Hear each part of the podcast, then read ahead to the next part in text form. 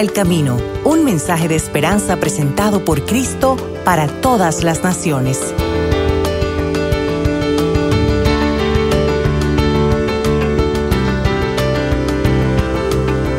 Que la gracia y la paz de nuestro Dios y Padre y del Señor Jesucristo sean con todos ustedes. Amén.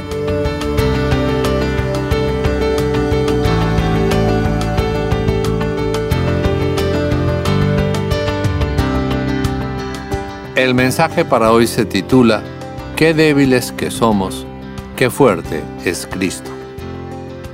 El texto bíblico para este mensaje lo encontramos en Mateo capítulo 4 versículos 1 a 11, donde dice, Luego Jesús fue llevado por el Espíritu al desierto para ser tentado por el diablo. Después de haber ayunado cuarenta días y cuarenta noches, tuvo hambre. El tentador se le acercó y le dijo, si eres hijo de Dios, di que estas piedras se conviertan en pan. Jesús respondió, Escrito está, no solo de pan vive el hombre, sino de toda palabra que sale de la boca de Dios. Entonces el diablo lo llevó a la santa ciudad, lo puso sobre la parte más alta del templo y le dijo, Si eres hijo de Dios, lánzate hacia abajo, porque escrito está, a sus ángeles mandará alrededor de ti, y también en sus manos te sostendrán, para que no tropieces con piedra alguna. Jesús le dijo, También está escrito, no tentarás al Señor tu Dios. De nuevo, el diablo lo llevó a un monte muy alto. Allí le mostró todos los reinos del mundo y sus riquezas, y le dijo, Todo esto te daré si te arrodillas delante de mí y me adoras. Entonces Jesús le dijo, Vete, Satanás, porque escrito está, al Señor tu Dios adorarás y a Él solo servirás. Entonces el diablo lo dejó, y unos ángeles vinieron y lo servían. Comenzamos esta reflexión bajo la bendición de Dios Padre, Hijo y Espíritu Santo. Amén. Cuando los discípulos de Jesús le pidieron que les enseñara a orar, Jesús les dijo una breve oración que concluye con las palabras, No nos dejes caer en tentación, mas líbranos del mal. Tiempo después entendimos cómo la tentación y el mal, o el maligno, están íntimamente ligados. Y aprendimos también que somos débiles y presa fácil de caer en tentaciones. Jesús refuerza esta verdad cuando, en la noche en que fue entregado, les pide a sus discípulos que se mantengan despiertos mientras Él ora, pero los encuentra dormidos. Entonces les dice, manténganse despiertos y oren para que no caigan en tentación. ¿Será tan malo o peligroso caer en tentación? ¿Por qué hay tanta advertencia en la Biblia sobre las tentaciones?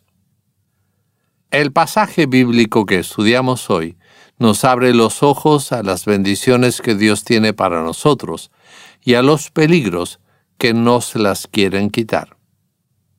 Después que Jesús fue bautizado por Juan en el Jordán, nuestro texto nos dice que el Espíritu Santo lo llevó al desierto para ser tentado por el diablo. Es decir, que este momento en la vida de Jesús ya estaba programado. ¿Por qué tuvo que pasar Jesús por esas pruebas?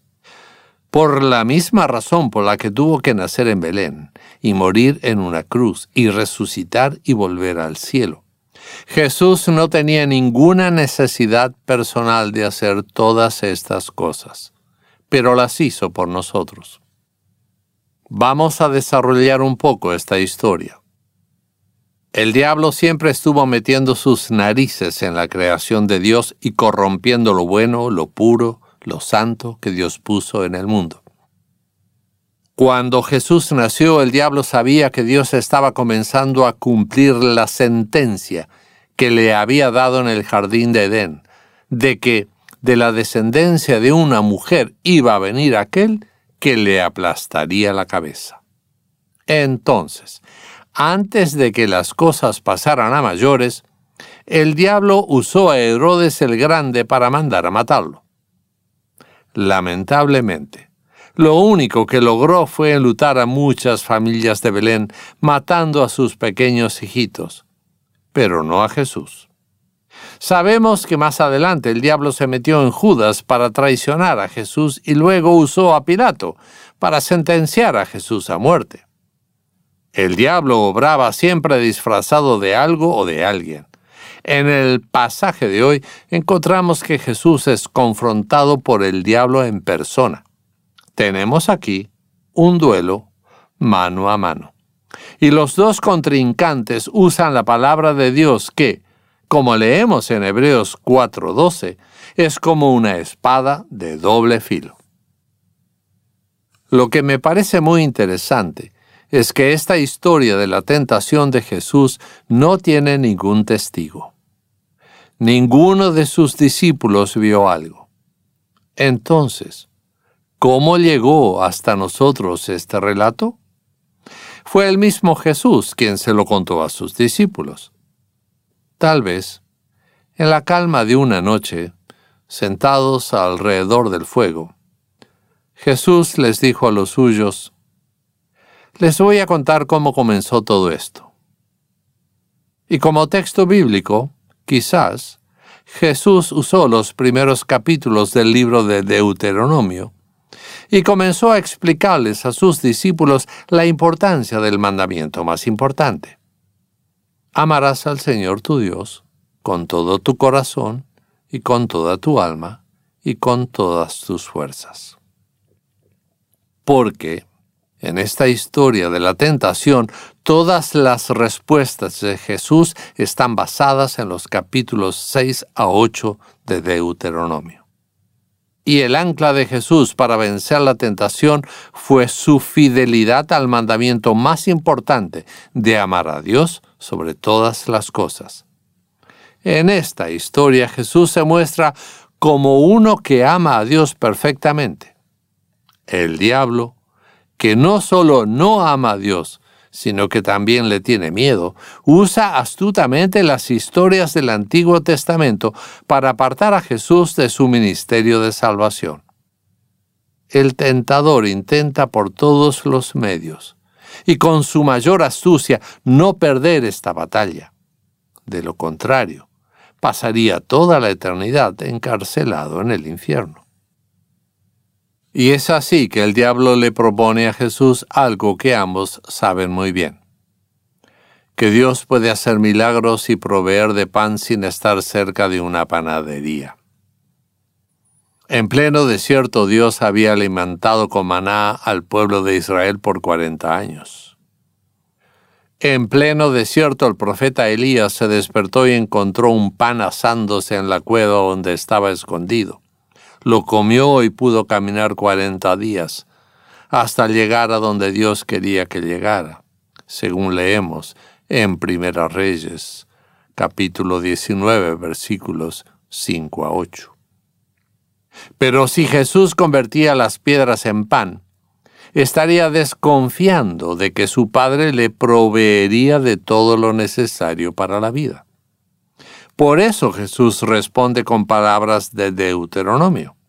Escrito está, no solo de pan vive el hombre, sino de toda palabra que sale de la boca de Dios. Jesús confía en lo que la palabra de Dios dice y actúa en consecuencia. El diablo entonces cambia de táctica lleva a Jesús al lugar más alto que encuentra en el templo, que está a unos 150 metros del suelo rocoso. Nadie sobreviviría un salto desde esa altura. Y allí usa la palabra de Dios.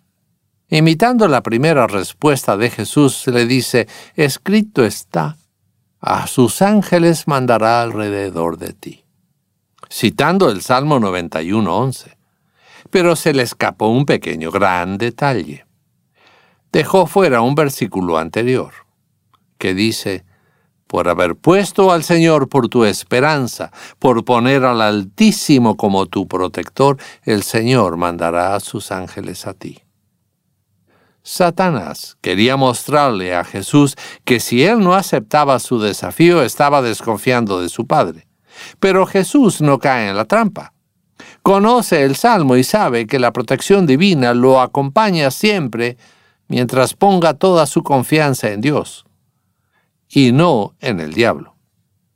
Jesús amaba a su Padre sobre todas las cosas y obedecía su palabra.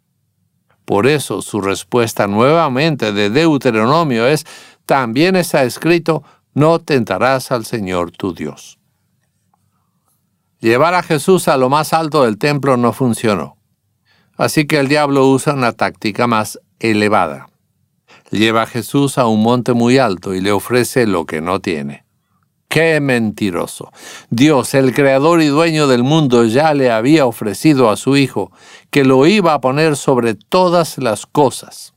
En el Salmo 2, Dios le dice a su Hijo, Tuyos serán los confines de la tierra.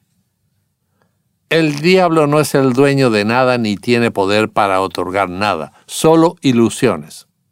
El diablo propone darle a Jesús todos los reinos que el Padre le prometió dar, pero sin necesidad de ningún sacrificio.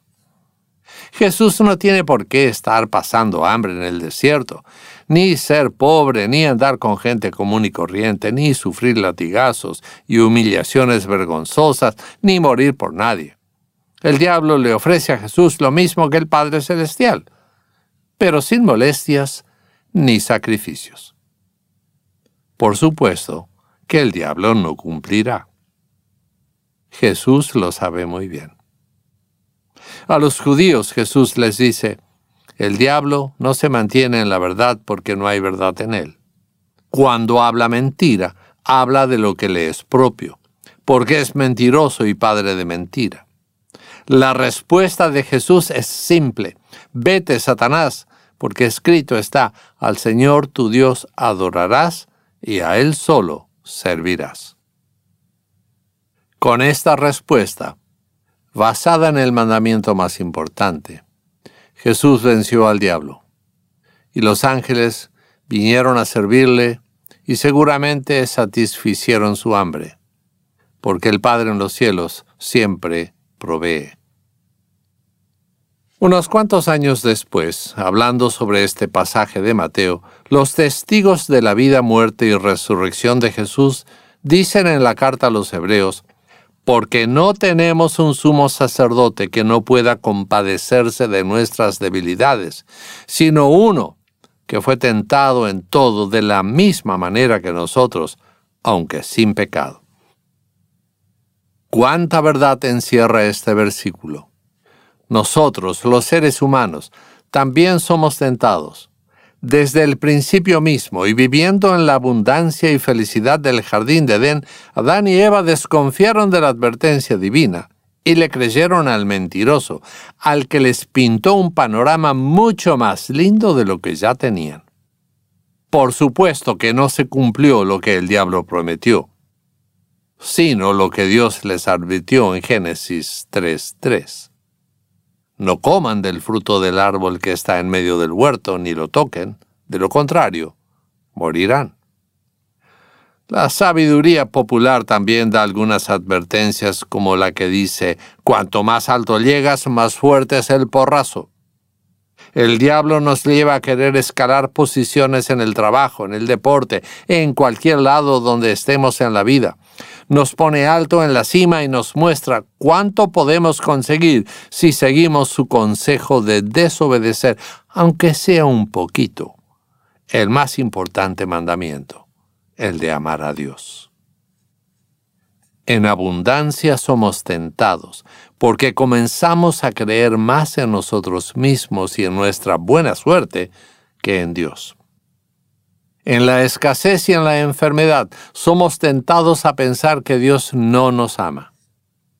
Es tan fácil para Él convertir piedras en pan, curar a mi ser querido que está muy enfermo, darme un trabajo mejor, pero no lo hace. Somos tentados a buscarnos otra pareja cuando nuestro cónyuge no está a la altura de nuestras expectativas. Somos tentados a no amar más, a aquellas personas tóxicas que nos abruman. Somos tentados a juzgar a los que no son tan buenos como nosotros y cuántas veces caemos en la tentación. Jesús murió por nosotros para pagar por nuestros pecados y resucitó para darnos vida eterna. Jesús también fue tentado por nosotros, pero no cayó en la tentación, sino que venció al maligno con la palabra de Dios. Este pasaje nos muestra cuán débiles somos y cuán fuerte es Jesús. Como decimos comúnmente, Jesús hizo de tripas corazón. Jesús se enfocó en la palabra del Padre y no dejó que el hambre de 40 días de abstinencia de comida le cambiara el corazón. Lo hizo por su Padre, para honrar su llamado. Lo hizo por Él mismo, para seguir adelante en el plan de salvación. Lo hizo por nosotros, para infundir en nosotros el ánimo y la confianza en que Él es fuerte y puede vencer al diablo, así como lo venció en la cruz. Jesús es tan fuerte que puede vencer la muerte por nosotros. Jesús es el pan de vida que se nos ofrece constantemente en la Santa Cena, el alimento celestial en el cual Él se da a sí mismo, en cuerpo y sangre, para fortalecernos en la fe y en la esperanza de la victoria final. Jesús nos envía el Espíritu Santo para ser nuestro apoyo, nuestra fortaleza, nuestra guía. Es el mismo espíritu que llevó a Jesús a ser tentado y que lo sostuvo en el camino de la redención. Es el mismo espíritu que dirigió a los profetas en el Antiguo Testamento y luego dirigió los comienzos y el desarrollo de la Iglesia. Es el mismo espíritu que nos dio la fe y que nos sostiene en ella para reafirmarnos en el perdón de nuestros pecados. Ese Espíritu Santo que nos fue dado en el bautismo, sigue viniendo a nosotros mediante la predicación y la Santa Cena. Es mi oración, estimado oyente, que puedas confrontar las tentaciones que vives a diario con la palabra de Dios y crezcas en la confianza de que estás asistido por Jesús, que es mucho más fuerte que tú y si podemos servirte de alguna otra forma, o si podemos ayudarte a encontrar una congregación cristiana en tu área. A continuación, te diremos cómo comunicarte con nosotros en Cristo para todas las naciones. Amén.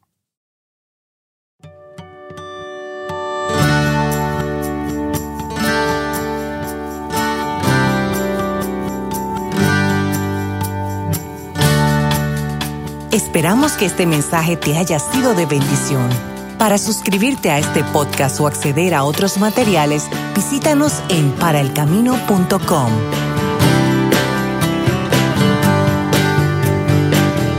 Recibe la bendición del Señor. Que el Señor te bendiga y te cuide. Que el Señor haga resplandecer su rostro sobre ti y tenga de ti misericordia. Que el Señor alce su rostro sobre ti y ponga en ti paz. Amén.